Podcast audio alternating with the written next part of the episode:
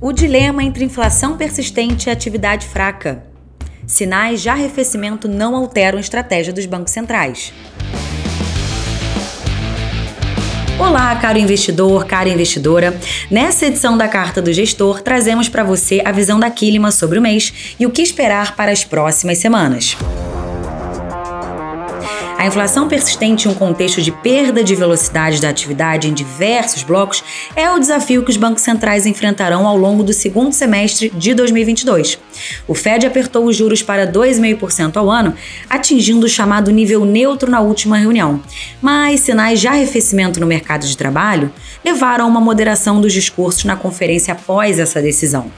Ainda assim, a inflação ela segue como um risco principal e o ciclo de aperto seguirá como sinalizado pelo Fed em junho.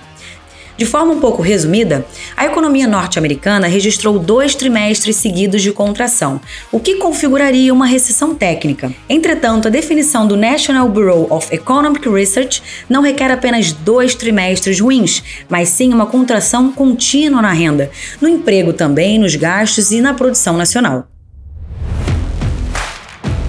O mercado de trabalho segue apertado e a indústria em expansão, visão essa compartilhada pelos dirigentes do Fed. Portanto, é muito importante a gente reafirmar que a economia dos Estados Unidos ela segue robusta e o crescimento do segundo semestre de 2022 deve ser positivo. Nesse contexto, então, a autoridade monetária do país ela deve seguir com o aperto dos juros até 3,5% ao ano em dezembro, até chegar aos 4% no primeiro trimestre de 2023. Já na Europa, o Banco Central Europeu surpreendeu com um aumento de 50 basis points em sua última reunião. O desafio da entidade nesse momento é ainda maior, uma vez que o corte de fornecimento de gás natural pela Rússia deverá impactar fortemente os resultados da economia entre o terceiro e o quarto trimestre desse ano.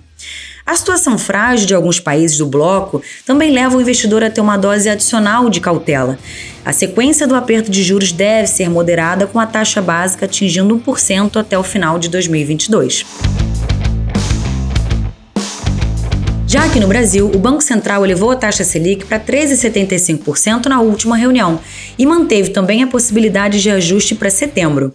Apesar da sinalização de continuidade do ciclo, a gente avalia que a taxa de juros real se encontra um território significativamente contracionista e corretamente posicionada para obter a convergência da inflação no horizonte relevante para os anos de 2023 e 2024.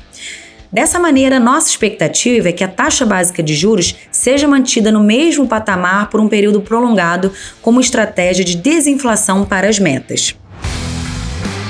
A carta do gestor do mês de julho completa e todos os relatórios dos fundos já estão disponíveis para todos vocês acessarem em quilima.com.br. Bons negócios e até a próxima!